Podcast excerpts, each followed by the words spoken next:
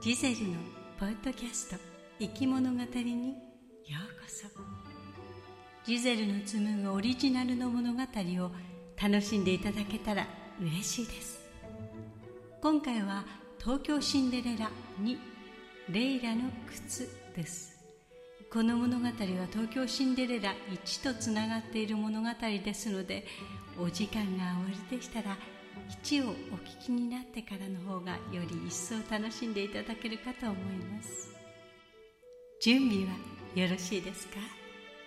ストーリーエクスプレスで行く物語に身を委ね心を羽ばたかせてください。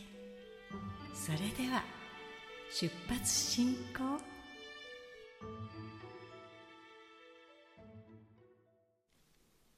東京シンデレラ2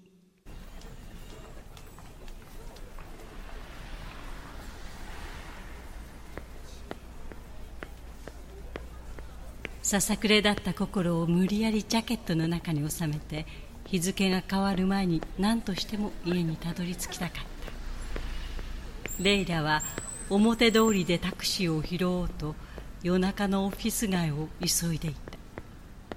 週末とあっていつもより人手が多く赤ら顔の酔っ払いを避けながら肩にかけたバッグを胸の前で抱え直した。それにしてもいまいましい。出来の悪い新人二人のためにさして年の変わらない自分が尻拭いをするなんて理不尽すぎる。舌打ちをこらえてふと見上げると凝った作りの街灯が目に入った。昼間は全く気づかなかった小さな店のウィンドウを柔らかく映し出し思わず店の前で立ち止まると決して派手ではないが洒落た作りは品がよく手入れの行き届いた調度品はいかにも高級品とわかる繊細な飾りに彩られていた。へえこんなところにお店があったんだ。深夜のオフィス街に胸をときめかせる発見など期待していなかったがそれはまるで引き出しの奥にしまわれていた秘密の小さな宝石箱のようにレイラの冷めきっていた心を温めてくれた。そしてそこに優雅に並んでいたのは豪華で魅惑的なデザインの靴であった。靴など買う気はなかったがクリスタルのシャンデリアが浮かび上がらせる夢のような空間に思わずドアを開けて足を踏み入れていたのだ。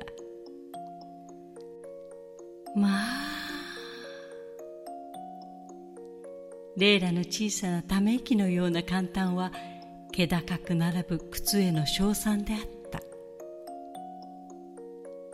いらっしゃいませ。奥のデスクから立ち上がり声をかけてきたのは60代後半とおぼしき真っ白い髪の小柄な老婦人だった。初めてのお立ち寄りでしょうか。あはいそうです。もしかしたらここは会員制のお店ですか？と小さく嬉しそうに笑った後老婦人はいえいえうちは夜中に店を開けますものでどうしてもお客様は常連の方ばかりになってしまうのです。それでお顔は大概見知った方なのでつい余計なことを言ってしまいました。申し訳ありません。ああいいえ。とんでもありません。夜中に開くという店をいぶかしく思いながらも好奇心には勝てずレイラはディスプレイされている靴を丹念に見て回った。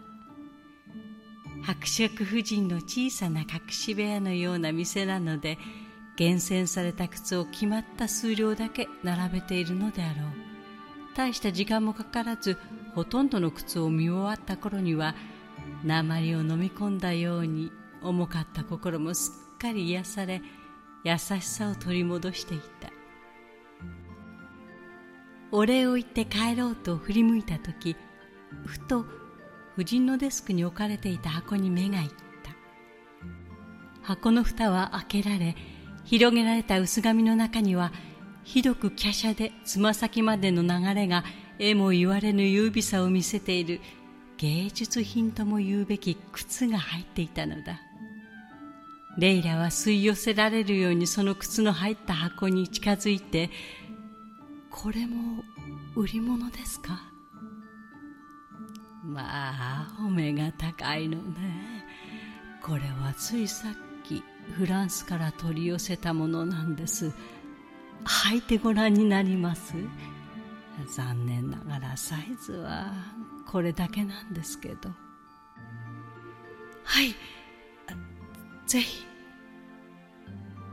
不思議なことにレイラの足はその優美な靴にぴったりと収まりまるであつらえたようだった。これいただきます。随分と嫌な思いをした自分を慰めるにしても少し高価な買い物ではあったがよく母が素敵な靴に出会ったら買い渋ってはダメよ。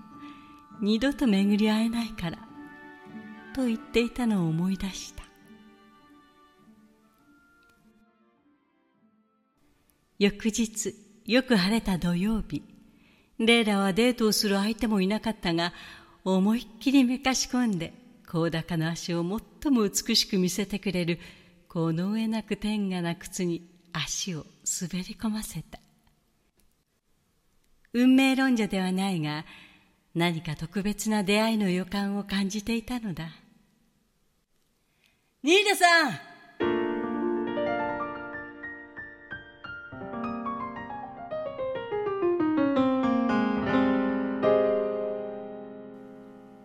銀座駅を出てすぐに突然名前を呼ばれたので一瞬は聞き違いかと思いながら辺りを見回した新しいの「新」という字に「出る」と書いて「新出」と読む名字はさして多くないので他に振り向く人もなかった急ぎ足でにこやかに近づいてきたのは以前マーケティングを担当したクライアントだったご無沙汰してます。いやー、その説は大変お世話になりました。おかげさまで新商品発売の目処が立ちました。あ、すいません。思わず声をかけてしまったけど、お約束がありそうですね。いいえ、今日は一人で気晴らしです。そうなんだ。僕は商品リサーチを兼ねて個人的な好奇心を満足させるためにデパート巡りもしよかったらどこかで待ち合わせてお茶でもいかがですか？スイーツが抜群に美味しいところを見つけたんでね。ご案内しますよ。レイラは少し迷ったがありがとうございます。ではせっかくだからお誘いに乗ってしまおうかしら。およかった。これで僕も楽しみができた。それじゃあ分かりやすいから3時に銀座プレスでいいかな。はい。楽しみにしてます。じゃあというふうにちょいと頭を下げて軽い身のこなしの超深層区の背広は風をはらみひらひら揺れながらあっという間に人混みに紛れた。レイラは男のまぶしげな笑顔と淡いシトラスの残りがにいかにも繊細な調香師らしいセンスの良さを感じていた。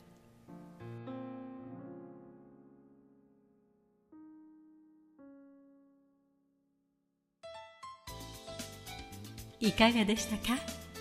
スターリーエクスプレスの乗り心地をお楽しみいただけましたでしょうか？お乗り換えの方はお忘れ物はありませんか？例えばこのエピソードを聞いたあなたの感想を Apple Podcast のレビューに書いてみるとか。コメント欄をすべて読まさせていただきます。今後の番組の乗り心地を良いものにするためにあなたの感想をお待ちしています。Spotify でお聞きの方は番組フォローをお忘れなく。